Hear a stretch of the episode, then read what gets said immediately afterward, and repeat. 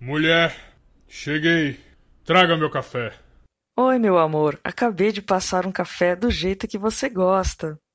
Nossa, que caneca mais linda. Que cores. Que desenho. Ai, que bom que gostou. É a nova caneca do podcast Que Diabo Você Tinha. À venda na conservati.com.br. Eu usei o cupom QDCT15 e ganhei 15% de desconto na loja toda e chegou super rápido. Hum, que delícia de café!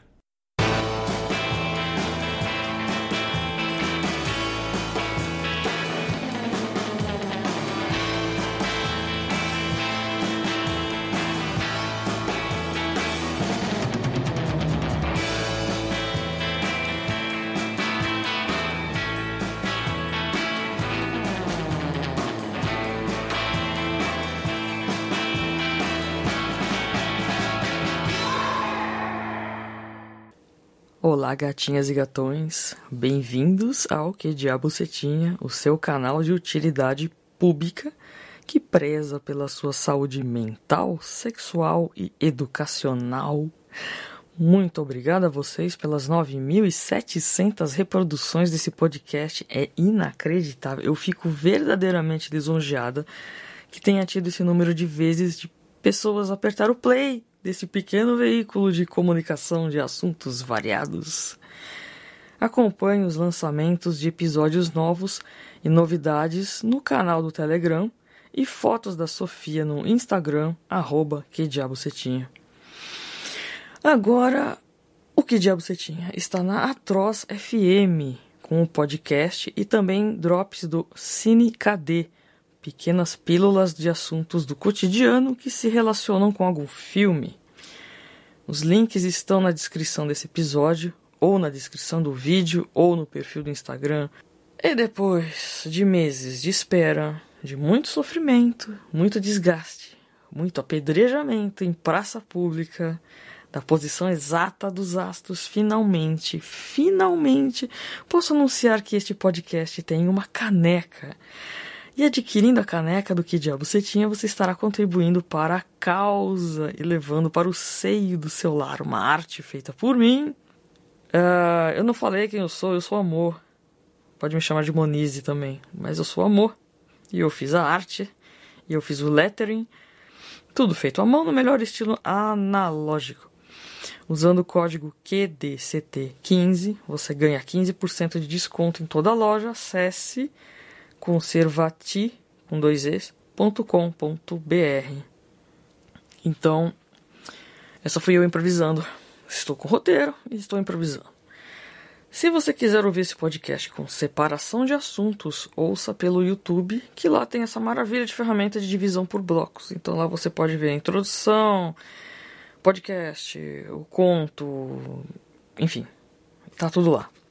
É a facilidade deles. E chegamos ao segundo semestre desse ano do caralho. Esse ano infernal. E a última semana do mês do cachorro louco. E cachorro louco, gente, isso é uma coisa muito anos 80, né? Quando eu estava no colégio, era assim que começava o segundo semestre. E a volta às aulas, em agosto, era uma puta ressaca. É, esses dias um amigo me mandou um direct sugerindo que eu falasse mais dos anos 80 e me dei conta que eu não deveria falar mais do mesmo, porque anos 80 é sempre, né, filme, uh, programação de TV, revista, cultura pop, mas, né, a gente tem que falar de New Wave, Atari, Rock in Rio, uh, hiperinflação, né, eu falei de hiperinflação com o Paulo no episódio duplo sobre Chernobyl, acesse Chernobyl, foi um orgulho. Esse podcast foi um orgulho. E então, como rende um programa inteiro, para devagar sobre anos 80, vou resumir os anos 80 numa imensa viagem de ácido acetil salicílico. Vem comigo. Se a pandemia tivesse acontecido nos anos 80, as pessoas ficariam em casa, cozinhando em casa e vendo TV aberta, porque era o que todo mundo fazia. As mães cozinhavam para os filhos, não existia delivery fast food como agora. Aliás, nem tinha, eu acho, pelo menos aqui não tinha.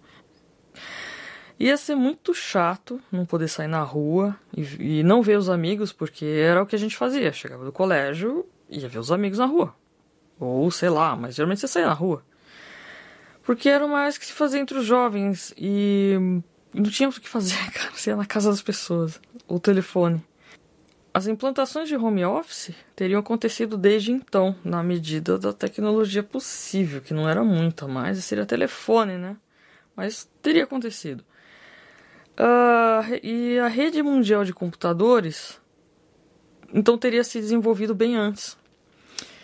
E, e como essa coisa de home office e internet teria acontecido antes, as pessoas trabalhariam já em casa, então não teria necessidade de você se deslocar para escritórios tanto quanto agora.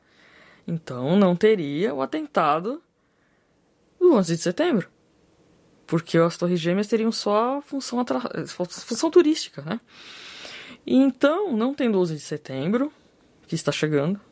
E lá vou eu lembrar disso de novo. Sem querer eu lembrei, gente, sério. Não, foi com essa intenção, mas me veio essa, essa, essa ideia. Acho que é, tá tão no, no, no inconsciente coletivo que veio. Uh, então a gente não teria essa implicação em monitoramento uh, de e-mails, né? Foi no caso em pós-2001, que foi o que aconteceu nos Estados Unidos.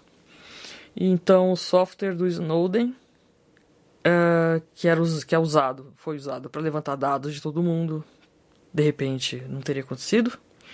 Marco civil aqui também não teria acontecido. E tudo que dizem ser para nossa segurança não teria acontecido, porque não teria acontecido um atentado terrorista. Aí eu paro pra pensar, cara, eu já falei de 11 de setembro num outro podcast, aí eu pensei, bom, se não teve 11 de setembro, eu não teria tido uma traição. ah, meu Deus, aí você já imagina, né? Você começa a desenrolar. O que não teria acontecido se não tivesse acontecido aquilo? É, como eu falei, foi uma viagem mental muito louca. E falando em ácido, alguns dias fiquei sabendo, assim, durante uma conversa completamente aleatória com algumas pessoas, que o LSD deixa efeito residual na coluna vertebral. E se a pessoa estalar as vértebras, esse resíduo é liberado e aquela sessão terapêutica com o quiroprata vira uma tripe de ácido, de leve. Aí eu imaginei o próximo passo da evolução humana, a medicina prolongando a vida em uns 20 anos a mais do que agora, né? Só que o mundo estará cada vez mais indo a merda Tá tudo, tudo fudido, cara. Então as pessoas serão cada vez mais drogadas e isso ficará acumulado nas costas e só restará virarmos verdadeiros dromedários drogados. Era só essa a razão do título do podcast, que era uma visão bem gráfica e colorida. E agradeço aos envolvidos que contaram essa história, porque eu amei demais. Vocês desculpem o tom da coisa. Resolvi improvisar porque realmente esse é um novo. Hoje é um novo dia do novo ano que se inicia.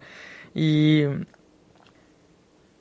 vamos falar sobre educação, porque afinal estamos colhendo os frutos dessa colheita, no, essa colheita do mal que foi semeada no Brasil por décadas. E eu fico com cãibra no duodeno, vendo que que ponto chegamos, né? Depois da cerveja gourmet, do café extraído a frio, da invasão das hamburguerias, agora a escrita virou item gourmet. Hoje é chique fazer caderno de estudo com lettering, com caligrafia. Lettering, não caligrafia. Já expliquei a diferença num vídeo. Uh, se você procurar no YouTube por journaling, vai descobrir que existe até curso para você fazer o seu journal, que significa caderno viado, o velho diário. É, usando colagem, adesivos, desenhos e aquela escrita à mão linda, dificílima de chegar naquilo, né? é a versão do diário que toda menina tinha. Um caderninho rosa com um cadeado que se guardava na gaveta de calcinhas, que era para nenhum irmão mexer. É a gourmetização do caderno escolar, já que escrever com letra legível já não é mais algo que se aprendia e praticava. A maioria das pessoas fazia desde criança. Você treinava a caligrafia, não necessariamente teria uma letra maravilhosa, nem todo mundo tinha, mas você tinha as ferramentas. Hoje a escrita à mão virou algo tão elitizado que em breve teremos a digitação vintage, a volta das máquinas de escrever e quem souber datilografar rápido com todos os dedos será visto como um ser iluminado. E é isso que a gente está vivendo. Habilidades que outrora eram comuns e ensinadas a todas as pessoas, ou era de fácil acesso, se tornando cada vez mais restritas. Eu não digo isso porque você não tem acesso ao, ao conhecimento, mas é que o conhecimento em si virou elitista, porque não é mais aqui, não é mais ensinado na massa, não é mais ensinado na, na, na raiz na escola. Eu sempre falo disso. Quando eu fiz meus semestres de didática na faculdade, a escola dita tradicional era mostrada como ruim, naquela visão do filme Pink Floyd The Wall, alunos tratados como massa de salsicha, todos iguais e sem individualidade. Era aquela coisa horrorosa, aquela imagem de vamos lutar contra o sistema tradicional. Individualidade. Onde a gente ouve isso mesmo? O socioconstrutivismo maravilhoso que prega a liberdade do aluno em criar seu próprio repertório com suas experiências de vida. Claro que uma criança de 6 anos tem tantas experiências que sa e sabe muito bem como usar essas vivências que o professor agora é apenas um mediador no processo de aprendizagem. Como dizia o saudoso professor Pierluigi Piazzi, procurem as palestras dele. O socioconstrutivismo causa danos ao cérebro do jovem e talvez essa seja uma das razões da máxima: o jovem é merda. O meu foco principal é o podcast, sempre será, mas eu tenho usado o canal do YouTube para mostrar coisas quando necessário, por isso que eu encho tanto saco para falar do meu canal.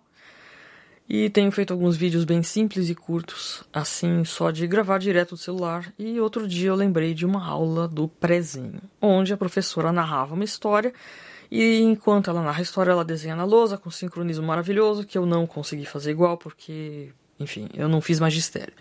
E elas faziam magistério elas sabiam fazer essa coisa toda. E ela desenhava na lousa os personagens enquanto narrava a historinha.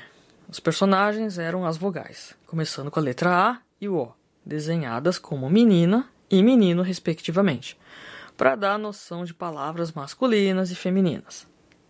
Ou no caso da sequência, femininas e masculinas.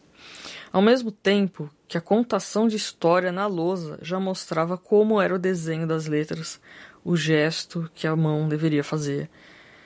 E hoje, analisando a didática da aula, o momento que você consegue unir contação de história, que envolvia a atenção da criança, desenho pedagógico, que trabalhava o aspecto lúdico, de mostrar como era o desenho da letra e a própria designação de sexo. Sim, sexo, não era gênero, era sexo. Porque na língua portuguesa temos palavras masculinas e femininas que no contexto da história que era contada era claro e objetivo quando se via a letra A de lacinho no cabelo e a letra O era um menino de boné. Pense nisso agora. Isso virou a aula proibida porque não se pode mais padronizar a escrita ou restringir a sexualidade em apenas dois sexos ou gêneros. É o processo que o professor Pia cita, o imprinting processo onde a informação é quase que carimbada, pois o indivíduo jovem absorve as informações como uma esponja. Então, essa lenda urbana de que decoreba é maléfico é justamente o contrário. É na infância que se decora uma tabuada para levar para a vida inteira. Soma-se a essa nação de analfabetos funcionais alguns oportunistas de ocasião que se aproveitam desse momento de desamparo para insuflar os ânimos a seu favor, sejam eles de que lado for. Querido ouvinte, eu venho de um passado distante para te contar que o futuro nunca chega. Parece um imenso ciclo que se repete. Eu tenho, a, eu tenho quase a mesma idade que meus pais tinham quando rolava a troca de moeda o tempo todo ou vinha nota de dinheiro nova. E isso nunca era bom sinal. Eu lembro de como era assustador ver a expressão de medo dos nossos pais na mesa do jantar assistindo o Jornal Nacional. Os tempos nunca deixaram de ser sombrios, só depende da agência de publicidade e do próximo experimento social global, como já aconteceu no Facebook e agora recentemente no YouTube Day do dia 25 de julho. Imaginem, imaginem bilhões de vídeos contando um pouco da vida pessoal de cada um e respondendo a pergunta mais importante para participar do evento: qual é o seu medo? Quanto vale saber o medo de bilhões de pessoas? No que essa informação poderia ser usada? Uma campanha política? Uma nova tendência no cinema? Séries de TV? Na cultura pop? Em projeto de produto? Vou contar um fato ocorrido há pouco tempo comigo. Eu estava no carro com meu irmão saindo do supermercado, com minha bolsa no colo, sem mexer no celular o tempo todo, porque eu não mexo no celular quando eu saio na rua porque eu tenho nojinho, porque a minha mão está cheia de bactérias. Isso foi muito antes da pandemia, eu já tenho toque faz tempo. É, ele estava lá parado apenas na bolsa, no meu colo. É, estávamos conversando sobre séries e filmes e veio o assunto da bateria do carro que havia sido trocada. Horas mais tarde, já no meu quarto, fui mexer no meu celular e apareceu um anúncio de baterias Moura logo de cara. Apareceu no Instagram e apareceu no, no, no Chrome. eu não tenho carro, eu nunca pesquisei isso antes e estava lá. Moral da história: resistir é inútil. Eles vão nos monitorar até na privada com o tempo. Se bem que se for uma privada japonesa cheia dos birinites tecnológicos, acho que já monitoram a sua atividade fecal dar uma de Arthur Petri tentar improvisar solto. Eu não consigo, cara. O cara faz stand-up, eu não, nunca faria stand-up, cara. Nunca faria isso de, de, cantar. É fácil. Você vai lá, canta assim no karaokê, enche a cara e vai, cara. Tá no sangue, cara. Pra mim é tranquilo. Você vai no karaokê é uma delícia. É, naquelas, né? Palco não, né? Karaokê, você tá lá, cheio de bêbado em volta, é uma delícia. Aliás, tá na lista do assim que liberar, né? Assim que liberar, assim que você poder chegar em casa e falar não vou matar ninguém na minha família. Eu quero ir no karaokê, quero encher a cara, quero cantar. Foda-se. É, cara, métrica. Métrica, vamos falar de métrica. Métrica, números, an analytics. Vocês estudam analytics? Vocês estudam analytics do. Vocês ah, assistem as aulas do Creator Studio do YouTube? Tem um conteúdo legal de graça, é meio besta, mas enfim. Já teve coisas melhores, antigamente tinha mais coisa. Eles estão meio que, sei lá. Me preocupa isso, cara, porque tem umas paradas do YouTube ali que você fala, cara, é totalmente. Cabelo, cabelo azul turquesa, empoderamento e a porra toda. Mas eu tô feliz porque eu descobri que os meus vídeos estão aparecendo em conteúdo sugerido do Creators Studio por causa das thumbnails. Se você não sabe, trabalha suas thumbnails, que você também estará lá. Olha que coisa bonita. Spotify. Spotify deu uma mudada, Spotify agora tá tendo umas paradinhas de vídeo ali no, no, no, no aplicativo. Você ouve, ouve, as faixas do. Até agora eu só vi do Kraftwerk. Kraftwerk tem umas animações lindas. Lá você fica ouvindo ali, aquela coisa se mexendo, coisa bonita. E tem a parada lá que eu falei do, dos links que você coloca. Tô dando uma dica aqui pra vocês, assim, ó, de graça, não cobro nada. É, você põe lá, né? Muda o código ali, HTML. Se você não sabe mexer no HTML, pague minha consultoria. Mentira, não faço mais isso.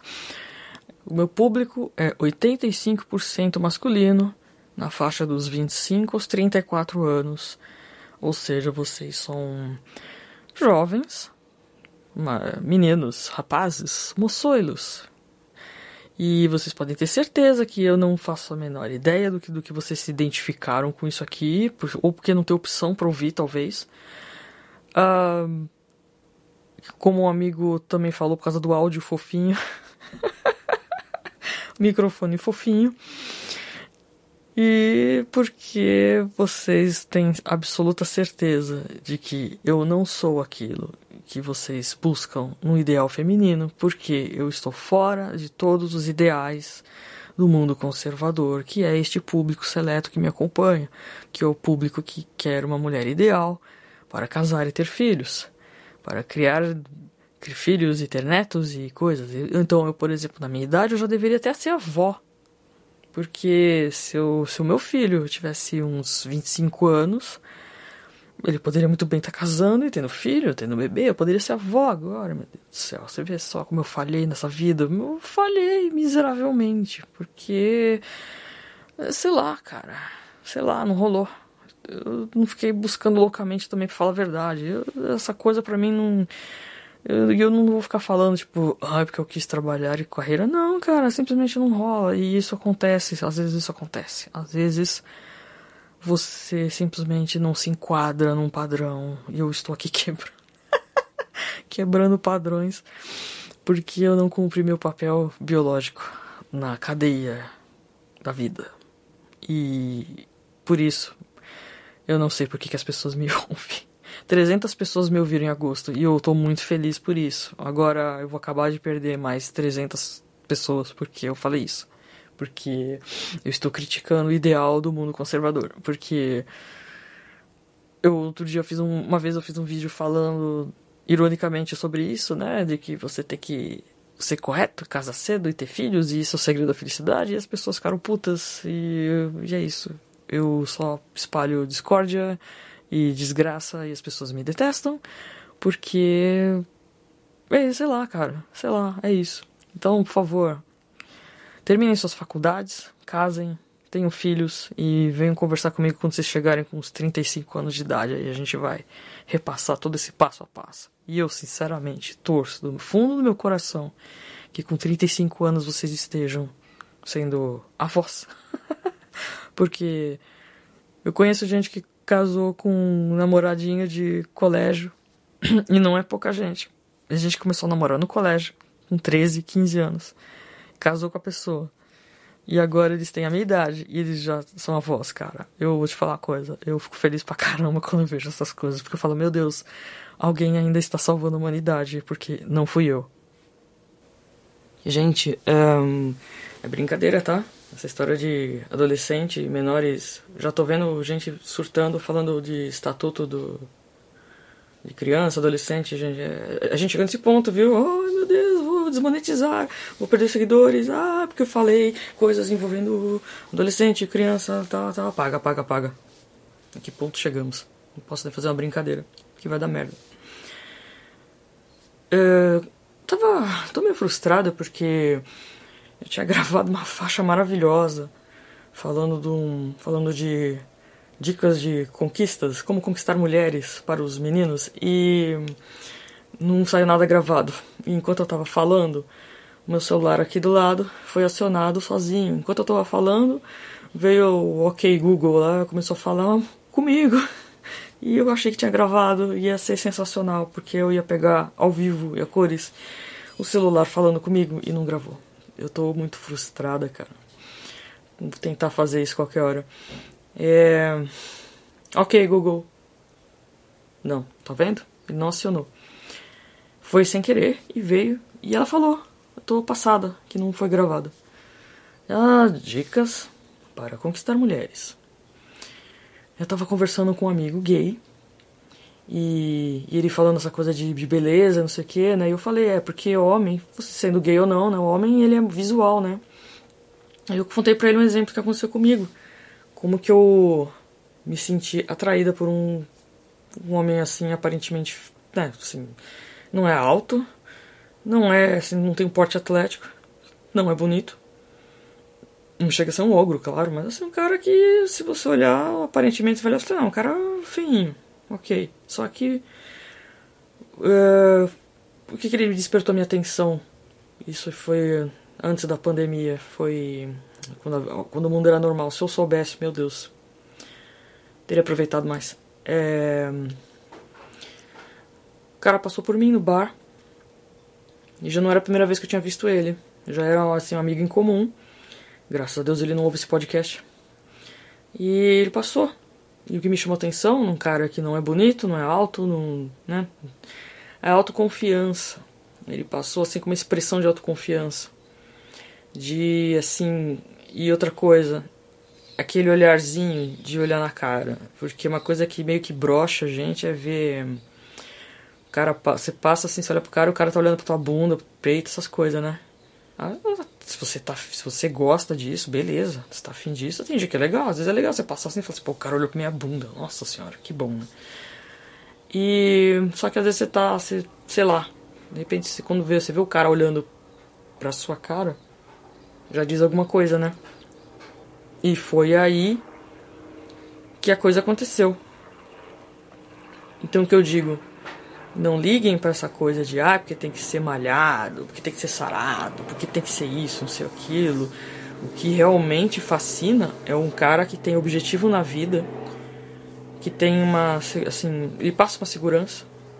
Aí vão dizer, ah, porque tem dinheiro, que não sei o que. Eu falo, ah, realmente, o cara tem uma ocupação, ajuda muito, né? Uma pessoa que tem uma vida preenchida. É isso que é o ponto, vida preenchida. Se o cara, se você percebe que o cara tem uma, você pode conversar com ele uma noite inteira de boa sobre várias coisas. Conversa, é olhar, é isso. Ai, papo de mulher, que merda. Ai, porque mulher é muito, muito assim, ai, cheia de coisas assim, ai, porque tem que ser romântico. Não é romântico, gente. É o mecanismo. Por que, que é, não é mulher que escolhe? Então, por que, que eu escolhi esse cara aquela noite? Porque alguma coisa nele me chamou atenção. E não foi beleza. E não foi atributos físicos. Foi uma coisa mais subjetiva. Foi uma coisa tão simples que foi uma questão de troca de olhar. Tudo é clichêzão, né? Falar troca de olhar, mas é isso, cara. E, mas não é simplesmente olhar e tipo, ai, eu vou te fuder. Não, não é isso. Pelo contrário, às vezes uma coisa assim até afasta, sabe? A não ser que seja essa a tua intenção. Pegar uma pessoa que realmente esteja só afim disso. E. Mas assim. É o, é o que eu já falei uma outra vez. Você quer uma experiência que fique na memória de alguém? Ou você quer só passar um tempo e trocar fluidos corporais? Então. Por que, que tantos meses depois eu ainda lembro desse cara? Por causa disso. Porque ele marcou. Para você que é inscrito e tem me acompanhado, viu que eu me aventurei a fazer famigerado ASMR. E agora entendo porque tanta gente faz, porque é muito gostoso fazer ASMR, cara. É muito gostoso. É, é, a gente se sente retardado, mas é gostoso. Gravar sussurrando, ainda mais no meu caso, que eu só posso gravar de madrugada, fica melhor ainda falar com a voz baixa. Né? Então, apoie esse podcast comprando uma caneca na loja Conservati. Apoie esse podcast comprando uma caneca na loja Conservati, com dois usando o cupom QDCT15 para ganhar 15% de desconto. Se quiser mandar o seu recado gravado, use o aplicativo no Anchor ou mande sugestões para que diabocetinha, que diabocetinha, tudo junto, arroba gmail.com. Relatos, desabafos, só não me xingue, porque senão eu vou chorar. Agora vamos dar sequência ao conto. Mais um conto que eu estou devendo. Faz tempo que eu falei que ia fazer esse que ia narrar esse conto. Da Lídia Fagundes Teles, do livro Mistérios. O livro se, ah, o conto se chama O Noivo.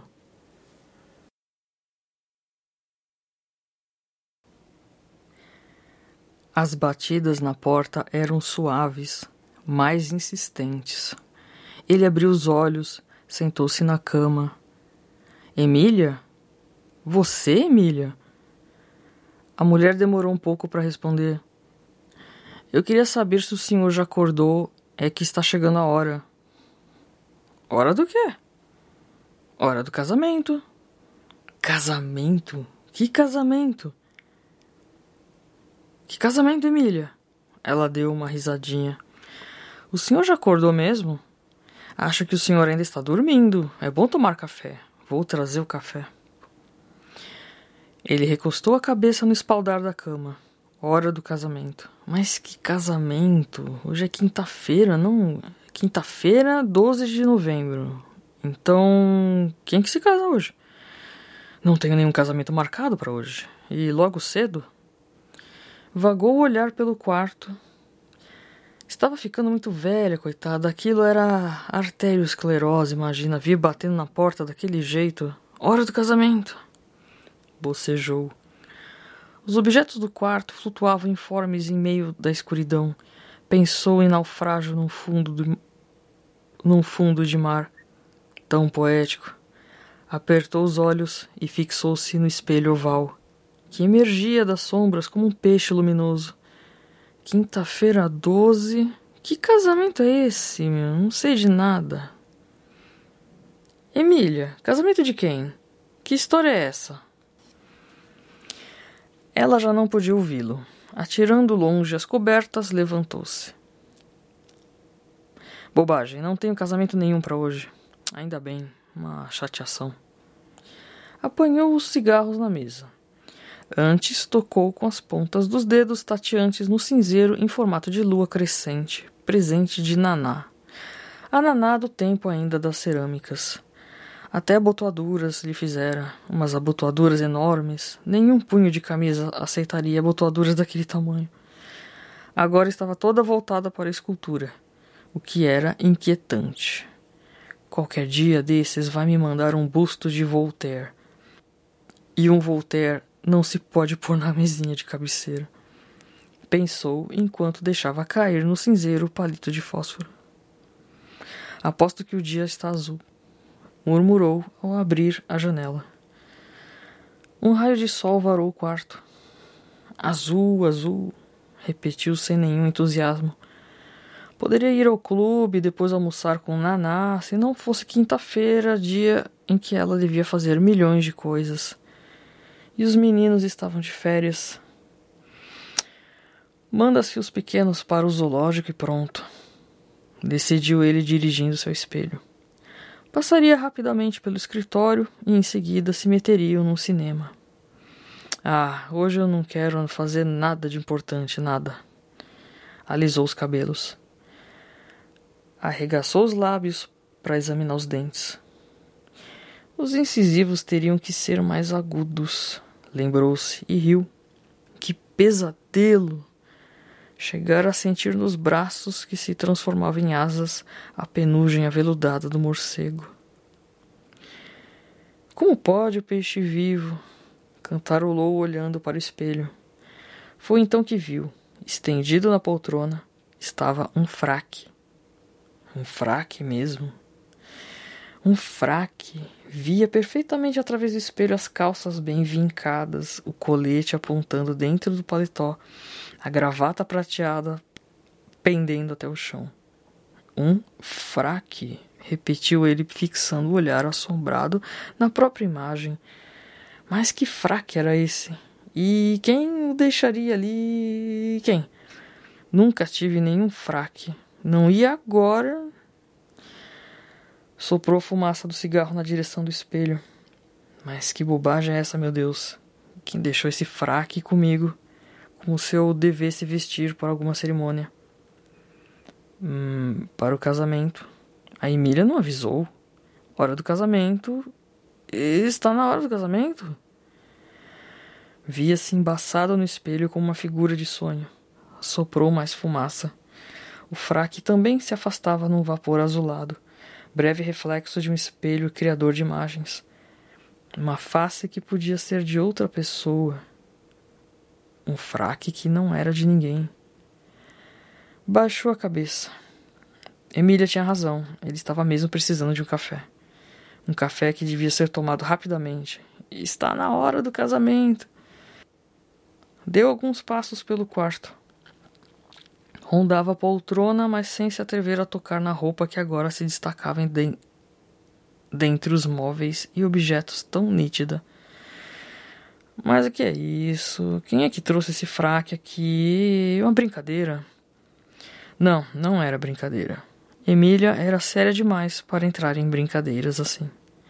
E depois, onde é que estava a graça? Nem tinha cabimento. Um equívoco, então? Um simples equívoco? Aproximou-se da poltrona. Estava agora mais curioso do que propriamente surpreendido. De quem seria? Passou a mão no paletó, cheirou, bem como tinha imaginado, um fraque novo intacto. Examinou o forro. Nele apenas o nome do alfaiate. Cordes. Os bolsos vazios, claro. Cordes, murmurou inexpressivamente. Nunca ouvi falar nesse alfaiate. Apanhou a gravata, examinou a etiqueta, uma etiqueta elegante, mas que também não lhe dizia nada. Pure Silk, made in Austria. Nunca estive na Áustria e nunca vi antes esta gravata. Arqueou as sobrancelhas. Deixou cair a gravata. Um equívoco. É lógico, um amigo ia se casar e a roupa viera para ele feito Tom Temília, recebeu o pacote e pensou que. Mas Que amigo era esse? Posso entrar? Ele teve um estremecimento. A voz de Emília parecia vir de dentro do espelho. Emília e, e o fraque? Quem é que tem o fraque? Não está aí?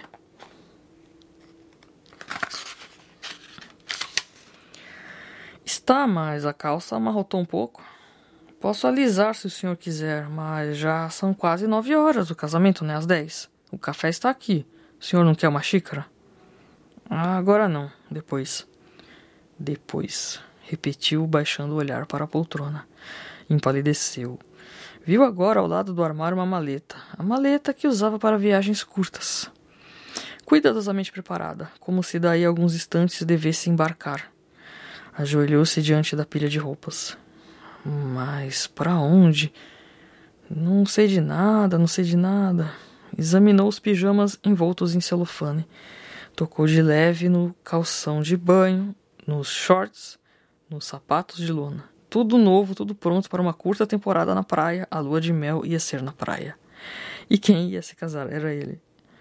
Inclinando o corpo para trás, ainda de joelhos, sentou-se sobre os calcanhares, abriu as mãos e ficou olhando para as unhas. Perdi a memória. Perdi a memória. Fechou as mãos e bateu com os punhos fechados no chão. Mas não, não é verdade. Me lembro de tudo. Como é que eu perdi a memória se me lembro de tudo? Levantou-se de um salto e arrancou o paletó do pijama. Mas que brincadeira é essa? Que jogo é esse? Estou ótimo, nunca estive tão em forma, sei tudo, lembro tudo. Meu nome é Miguel, advogado, 40 anos, trabalho na Goldsmith. E Pedro meu chefe. São chatos, mas ganho bem. Minha mãe morreu há três anos e Naná é minha amante. Ela fazia cerâmica, mas agora faz estátuas. O filho menorzinho é o Dudu. Na primeira gaveta da cômoda, do lado direito, estão as abotoaduras que ela fez para mim. São verdes e enormes, Dentro de uma caixa está o cebolão que meu pai me deixou e também o medalhão com o retrato da minha mãe. Ela está de mantilha, num baile de carnaval, fantasiada de espanhola. Costumava me chamar de Mimi, lembro minha infância. Tudo, tudo. Avenida Paulista, no casarão do avô, um casarão cor-de-rosa com um pé de jasmins no quintal. Posso ainda sentir o perfume. Correu até a cômoda, abriu a gaveta. Não falei? murmurou ele apertando o medalhão entre os dedos. Sorriu, cheio de gratidão, para o retrato da mulher loura que lhe sorria sob a mantilha de renda. Olha aí, não falei? Beijou o medalhão e apanhou as abotoaduras verdes. Já desinteressado, levou ao ouvido o cebolão de ouro, fez girar a rosca da corda, levou-o de novo ao ouvido, fechou a gaveta. E então? Esboçou um gesto na direção da poltrona. Lembrava-se de tudo, de tudo menos do casamento. Só essa faixa da memória continuava apagada. Só nesse terreno a névoa se fechava indevassável. Nomes, caras, tudo era escuridão. A começar pela noiva, feita de nada, diluída no éter. As coisas se passavam como nas histórias encantadas, onde o príncipe mandava vir a donzela de um reino distante, sem tê-la nunca visto o amor construído em torno de um anel de cabelo, de um lenço, de um retrato.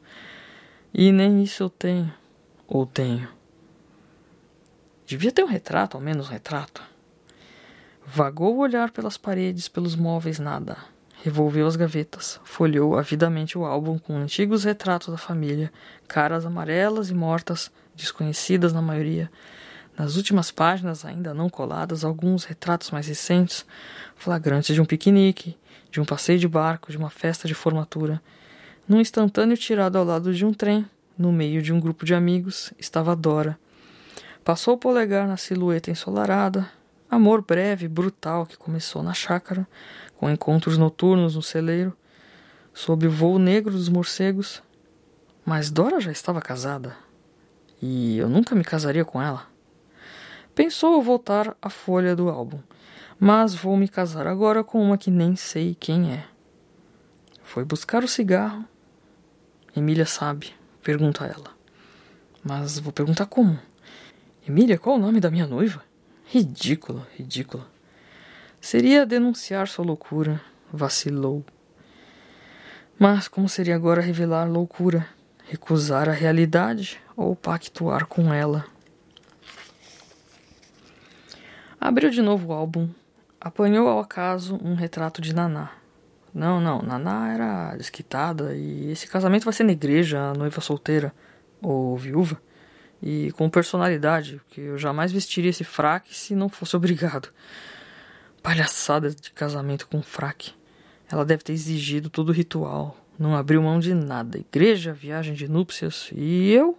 Que papel estou fazendo nisso tudo? Ficou olhando para a carinha lavada de Rosana. Viúva. Mas por que Rosana? Não, não, não, impossível. Por que teria que ser ela? Tirou acaso um postal de dentro do envelope.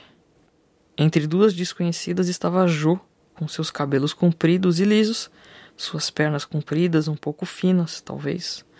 A Jo. E se fosse a Jo? Um caso que se arrastara há quatro anos. No último encontro, lembrava-se tão bem, comeram um sanduíche de queijo, beberam vinho tinto e deitaram lado a lado, ouvindo Mozart. Acho Mozart um chato, disse ela, levantando-se e desligando a vitrola. Ele chegou a esboçar um, um gesto para retê-la, mas pensou: para quê? Viu-a vestir-se, sabendo muito bem que ela não voltaria. Mas estava com sono e fazia calor. Deixou-a partir. E se ela tivesse voltado? Guardou o retrato no envelope? Não, não podia ser a Jo. Alguém lhe dissera há tempos que ela andava viajando com um vago diplomata. Fechou o álbum. E Cecília, casada pela terceira vez. E Amanda, a suave Amanda das antigas noitadas, dera a beber. E Regina já era mãe de cinco filhos. E Virgínia estava morta. O senhor quer agora o café? perguntou Emília. Ele recebeu a bandeja, encarou-a. Era evidente que ela não podia gostar da ideia de vê-lo casado. Nenhuma empregada quer ter de repente uma patroa. Mas além desse ressentimento, não, haver, não haveria naquele sorriso qualquer coisa de maligno. Achou-a de um certo modo esquiva, ambígua. Sabe as horas, Emília? Vinte para as dez. O senhor está atrasada. Posso me vestir no instante, você sabe. Sei, mas hoje é diferente. Ele demorou a olhar no café fumegante. Negro, negro. Aspirou-lhe o cheiro. E se eu der um chute nesse fraque, não faço, não caso coisa nenhuma, não me lembro de nada, esse casamento é uma farsa. Poderiam interná-lo como louco. Enlouqueceu na manhã do casamento, diria o jornal. É que não sei também até que ponto me comprometi. Até que ponto. Bebeu café, encarou-a de novo. Então, Emília, tudo em ordem? Ela sorriu. Senhora é que sabe disse enfiando as mãos no bolso do avental. E já estava me esquecendo. Olha aí, chegaram mais esses telegramas. Ele examinou o primeiro, o segundo, nenhuma pista. O nome dela não estava mencionado nos votos ingênuos, convencionais. Telegramas de colegas de escritório, de parentes, ao noivo, ao noivo. Até que ponto me comprometi? Repetiu a si mesmo, sacudindo a cabeça e já começava a doer. Dirigiu-se ao banheiro, e só quando se cortou pela segunda vez no queixo é que reparou que se barbeava sem ter ensaboado a cara. Lavou o corte que sangrava sem parar. E se disser não? Não. Seria fácil. Chega, não caso coisa nenhuma. Não pedi ninguém em casamento, não quero, não quero. Mas teria que saber antes até que ponto tinha ido. Um jogo difícil, sem regras, sem parceiros. Quando deu acordo de si, já estava na hora da cerimônia. A solução era prosseguir jogando. Miguel, Miguel! Era a voz de Frederico, inclinando-se até o jorro de água. Miguel olhou mais uma vez o rosto, os pulsos. Mas, Miguel, você ainda tá assim. Faltam só dez minutos, homem de Deus. Como é que você atrasou desse jeito? Descalço de pijama? Miguel baixou o olhar. Frederico era seu amigo mais querido. Contudo, viera buscá-lo para aquilo. Ficou pronto num instante. Eu já fiz a barba. E que barba, olha aí, cortou-se todo. Eu já tomo banho. Não. Ainda não, santo Deus. Bom, paciência, toma na volta e agora não vai dar mais tempo. exclamou Frederico, empurrando para o quarto. Acho que será o primeiro noivo a se casar sem tomar banho. Uma nota original, não há dúvida. Nesse casamento tem outras notas mais originais ainda, murmurou Miguel e quis rir, mas os lábios se fecharam numa crispação exasperada. Você está pálido, Miguel. Que palidez é essa? Nervoso? Não. Acho que a noiva está mais calma. Você tem aí o convite? Que convite? Do casamento. Claro que não tenho convite nenhum. O que é que você quer fazer com o convite? Queria ver uma coisa. Que coisa? Não tem que ver nada, Miguel. Estamos atrasadíssimos. Nem sei onde é a igreja, nem. Só sei a hora. que mais você quer? Nunca vi um noivo assim. Resmungou Frederico atirando o cigarro pela janela. E esse laço medonho? Deixa que eu faça esse laço. Miguel entregou-lhe a gravata. Pensou em Vera. Vera! E se fosse a Vera? Verinha, a irmã caçula de Frederico. Ah, mais bonita, mais graciosa. Seria ela? Seria? Apalpou os bolsos no colete. Mas o nome devia estar na aliança. Pois, claro, na aliança. É, e as alianças? E estão com a sua tia, esqueceu? Mas mova-se, homem, vamos embora. Quando passou por Emília, ela enxugava os olhos na barra do avental. Tocou-lhe no braço. Você não vem, Emília? Não, não gosto de ver. Nem eu, ele quis dizer-lhe. E num relance descobriu algumas caixas de presentes em cima da mesa. Os presentes? Como não pensara nisso? O nome dela devia estar nos cartões de presentes. Mas Frederico já o impelia para a rua. Depressa, não fica assim parado. Quando entrou no carro, procurou relaxar a crispação dos músculos, afundou na almofada, fechou os olhos. O fraque era largo demais, o colarinho apertava e a cabeça já doía, sem disfarce. Mas agora estava tranquilo, misteriosamente tranquilo. Deixava-se conduzir. Para onde? Não importa. Frederico sabia, e era Frederico quem estava na direção. A igreja é longe? Estamos diante dela disse Frederico, arrefecendo a marcha do carro. Limpa esse corte que está sangrando. É, perto, não? Pensou Miguel num sobressalto. E quanta gente, meu Deus, quanta gente. Ela devia ser muito relacionada para atrair tanta gente assim. Fechou o vidro da janela.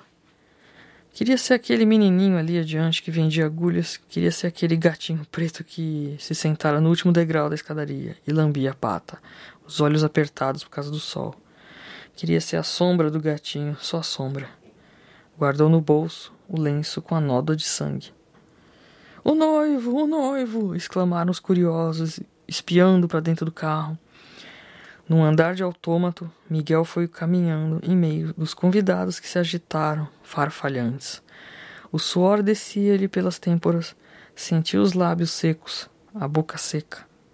Enxugou a testa, sentindo no braço, delicada, mas enérgica, a pressão dos dedos de Frederico impelindo-o para o altar. O perfume das flores era morno como nos velórios, e a nódoa do lenço.